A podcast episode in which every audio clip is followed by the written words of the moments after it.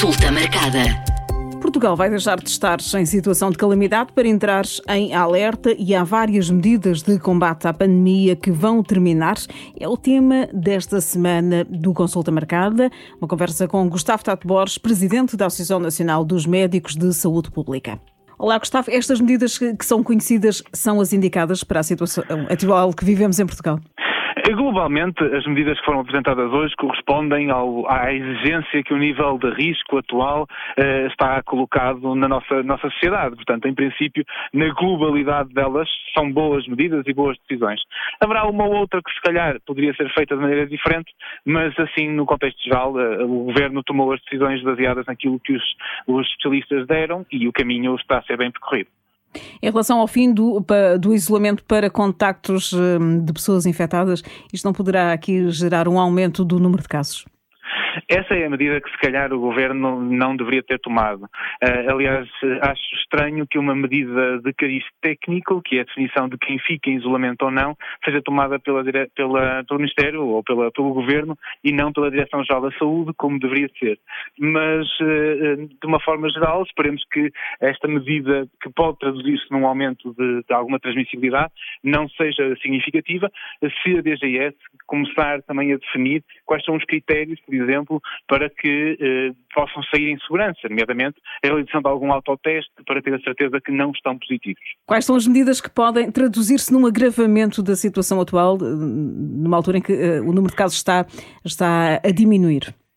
É, é, aqui a questão do não isolamento dos contactos de alto risco pode traduzir-se numa continuidade da transmissão da doença entre a população e, portanto, ser uma medida que possa ter aqui algum efeito de retrocesso e a outra é a ausência de testagem para eh, acesso a grandes eventos, eh, que poderia ser interessante que locais onde tem milhares pessoas em conjunto uh, houvesse também essa preocupação de garantir, pelo menos, que a grande maioria estivesse negativa. E, e esses dois passos poderão ser, se calhar, uh, algo mais preocupantes, mas poderá ser atenuada exatamente com aquela que foi a grande contaminação que a nossa população teve e que neste momento o vírus circula com mais dificuldade. Mas seriam duas medidas que, prudentemente, o Governo poderia ter mantido em, em vigor. Outras uh, parecem mais uh, consensuais, como o, o, fim da recomendação do teletrabalho uh, e o fim da exigência de certificado digital.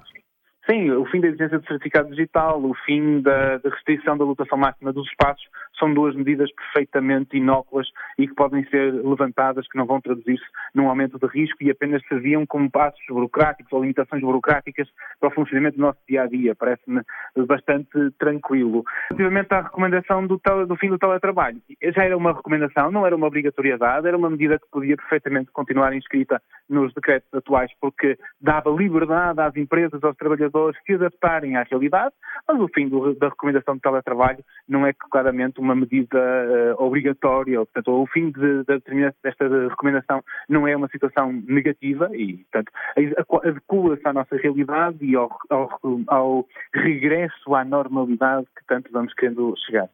Eh, mantêm-se protegidos os grupos de risco.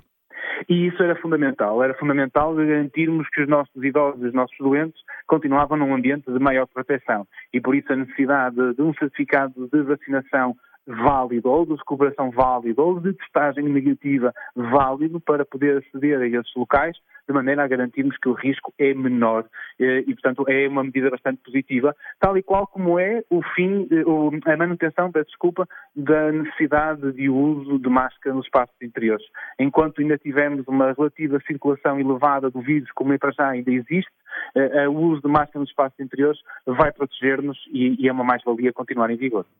Temos ainda cerca de hum, quatro dezenas, cinco dezenas de, de pessoas que morrem de Covid-19 uh, diariamente uh, e o número de, de, de, casos que baixou, mas não baixou ainda o, o, o, que seria desejável. Quando é que poderíamos hum, aliviar ainda mais uh, estas medidas, nomeadamente o uso de máscara nos espaços interiores? Em, em que circunstâncias? E eu creio que há dois, dois indicadores que serão, são muito importantes para nós vermos essa possibilidade.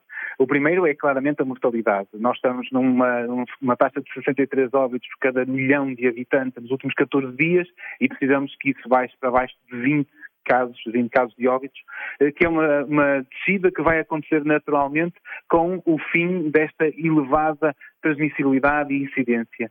E depois também diria que era o regresso de valores de novos casos diários de Covid-19 para um, limiar considerado aceitável pelo SCDC, abaixo dos 480, 240 casos por 100 mil habitantes.